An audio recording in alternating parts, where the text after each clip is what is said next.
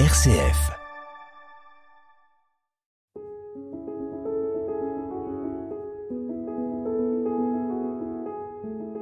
Aujourd'hui, je reçois Marion Yoshimura. Marion, bonjour. Bonjour. Marion Yoshimura, je vous ai invité parce que comme votre nom l'indique, vous avez un côté japonais, bien que vous soyez du Calvados, mais vous êtes marié avec un japonais, vous avez vécu au Japon, vous êtes sophrologue et dans votre pratique professionnelle, vous inspirez du Japon. Vous êtes sophrologue. Qu'est-ce qui vous a amené à être sophrologue? Et la sophrologie, c'est quoi exactement? Alors c'est en fait, euh, j'ai eu un accident où j'ai failli mourir en Nouvelle-Zélande et, j'ai en fait toute la partie gauche de mon corps euh, abîmée. Et euh, d'ailleurs j'ai fait aussi un coma parce que j'ai mal réagi au traitement. Et là-bas il y avait en fait à l'hôpital une sophrologue, des personnes en fait qui faisaient ce métier et ils m'ont aidé en fait à garder confiance en moi parce que j'avais une chance sur deux de ne plus jamais pouvoir bouger ma main gauche et mon bras gauche. Donc c'était très stressant pour moi de me dire que peut-être que je vais rester handicapée. Euh, donc euh, ça m'a aidé en fait dans la gestion en fait de, ce stress, mais aussi à ne pas euh, bah, ne pas perdre pied, surtout quand on est dans un hôpital à l'étranger. Heureusement qu'il y avait mon mari qui venait me, me voir, mais c'était très déprimant aussi pour moi. Et la sophrologie m'a vraiment aidé à avoir ce petit coup de pouce en fait. Dans cet hôpital, la sophrologie, ça consistait en quoi Alors, je faisais beaucoup d'exercices de respiration, je faisais des mouvements avec les bras, euh, même si j'étais sur mon lit d'hôpital. Je faisais aussi beaucoup d'exercices de visualisation et d'hypnose, euh, en me disant euh, que je vais réussir, en me voyant en train de nouveau marcher normalement, de bouger normalement. Donc, c'était vraiment de, de, l'hypnose, de l'auto-hypnose sur moi. Et l'accompagnement m'a aider en plus de la physiothérapie, du, de la kinéthérapie aussi. Si on peut employer le mot, qui a une connotation souvent religieuse, c'est cet accident et cette sophrologue en Nouvelle-Zélande qui vous ont donné la vocation. C'est exactement ça, oui. Euh, c'est vrai que ben, juste après, euh, quand on est rentré en France, euh, j'avais envie vraiment de faire ce métier parce que je l'ai moi-même ressenti, je l'ai moi-même vécu, j'ai senti les bénéfices. À l'hôpital là-bas, on m'a même nommé la super warrior parce que vraiment on pensait que je, je ne pourrais pas récupérer les capacités d'avant. Et j'ai vraiment récupéré en deux mois. j'ai fait bon beaucoup de travail évidemment, mais j'ai vraiment tout récupéré et euh, je voulais en fait aider les autres après en France et euh, par rapport à ce que j'ai vécu moi personnellement. Vous êtes sophrologue Marion à Caen. Quel genre de gens viennent vous voir? Alors il y a beaucoup de, de femmes, de femmes donc de plus de 50 ans euh, mais j'ai aussi beaucoup, beaucoup aussi de collégiens, collégiennes et lycéennes euh, qui viennent parce qu'ils aiment la culture japonaise, les mangas ou les, les animés japonais. Mais alors ces jeunes, ou c'est un peu moins jeunes, ces femmes qui viennent, elles ont quelle souffrance, quelle pathologie Alors j'ai beaucoup le stress de manière générale, que ça soit euh, au travail, que ça soit dans la vie de tous les jours. Ça peut être aussi le deuil. J'ai eu récemment une personne, euh, voilà, son mari est mort, donc euh, je l'ai aidé, je l'ai accompagné sur huit séances. j'ai des gens aussi beaucoup pour le trouble du sommeil. Alors ça touche que ça soit les plus jeunes ou les moins jeunes, et évidemment avec les, les, les, les jeunes adolescents c'est beaucoup aussi la préparation au bac, au brevet, aux examens, euh, et aussi un peu sur euh, euh, avec le Covid, les, les jeunes ont beaucoup été plus marqués qu'on le croit. ils sont un peu dans des phases aussi de qu'est-ce que je vais faire de ma vie, un peu de, de questionnement aussi. Je les aide un peu à trouver parfois du sens à travers en fait un travail qu'on fait ensemble. Marion, dans votre travail de sophrologue, vous proposez la marche japonaise. Quelle est la, particularité, l'originalité de la marche japonaise Alors la marche japonaise, je vous invite à venir me voir pour mieux comprendre, mais c'est vrai que c'est une marche en fait qui s'inspire après à la, méditation, euh, à la contemplation en fait et de prendre le temps en fait. Il y a une, façon de marcher, de mouvement avec le corps.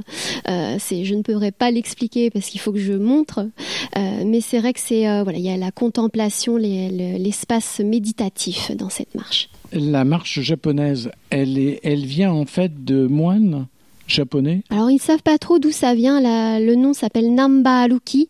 Euh, ça, ils savent pas trop d'où ça vient, mais c'est utilisé par les moines. C'est utilisé aussi beaucoup dans euh, le monde sportif. Les gens qui font du karaté, du judo, ils le font sur les tatamis aussi. Hein, il y a cette marche, ils s'imprègnent de cette marche aussi. En fait, tout vient de l'histoire, c'est qu'il y a très longtemps, les Japonais n'avaient pas des vêtements comme les Européens, les Occidentaux. Ils avaient des kimonos, ils avaient des hakama, des yukata. Donc ils, marchaient en fait d'une autre manière que nous. Pareil, ils n'avaient pas de route. Nous, on avait euh, par les Romains les routes, les pavés. Eux, ils n'avaient pas de route hein, jusqu'au 19e siècle. Donc, euh, faut imaginer que marcher au Japon, ils n'avaient pas de pantalon, ils pouvaient pas marcher vite, sinon euh, tout le kimono était plein de boue. donc, ils avaient une manière de marcher vraiment et ils marchaient beaucoup plus lentement que les Occidentaux. Donc ça s'inspire de ça. Quand vous proposez une marche japonaise qui dure une heure, euh, vous faites 50, euh, 100 mètres plus? Euh, Je ne pourrais pas dire combien on fait, mais on ne fait pas que la marche japonaise, que c'est très, c'est très fatigant, c'est très beaucoup de concentration, c'est plus difficile qu'on le croit.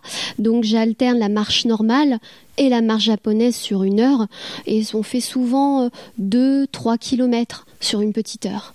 Vous proposez aussi les bains de forêt.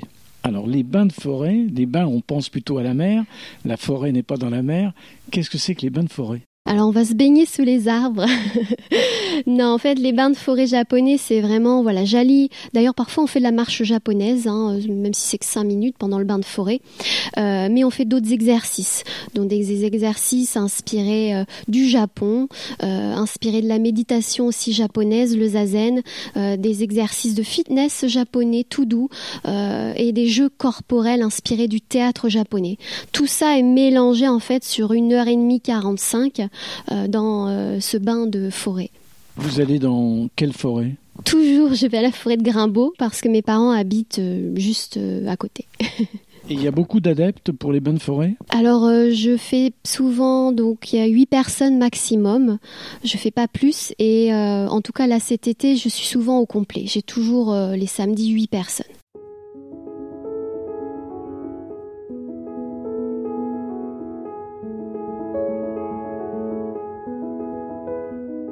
Marion euh, Yoshimura, vous qui êtes sophrologue, pourquoi vous avez pris au Japon ces inspirations-là Tout simplement parce que ça fait en fait partie de moi. J'ai habité au Japon, euh, je suis allée dans les temples, je suis allée voir les moines.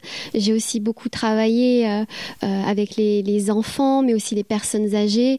Donc c'est vraiment quelque chose, en fait, je voulais m'en inspirer parce que c'est quelque chose aussi que j'ai ramené avec moi. Et puis aussi parce que la sophrologie s'inspire en fait du Japon. Hein, le zazen s'inspire euh, la sophrologie pardon, s'inspire du, zazen en fait. La sophrologie s'inspire du zazen, du yoga et de la méditation en fait tibétaine. Avant de partir au Japon, avant de connaître votre mari, la méditation, la contemplation, vous l'aviez connu un peu euh, en Occident ou pas du tout? La contemplation, oui, parce que j'adore regarder les champs de fleurs ou euh, euh, le, jardin de mes parents quand j'étais plus jeune. mais c'est vrai que se poser plus dans la méditation, je, je ne pensais pas à faire ça. J'étais euh, quelqu'un de toujours très rapide. Euh, je pouvais pas rester en place à m'asseoir. Fallait que je bouge. Je suis quelqu'un de très sportive, toujours en train de faire des sports extrêmes. Donc c'était un petit peu difficile pour moi de me dire de se poser, juste fermer les yeux ou de garder les yeux ouverts et, de, respirer, de s'approprier l'instant ou ce qui se passe autour. Je l'ai vraiment appris et développé en fait au Japon. J'ai vu que les gens prenaient plus de, de temps en fait.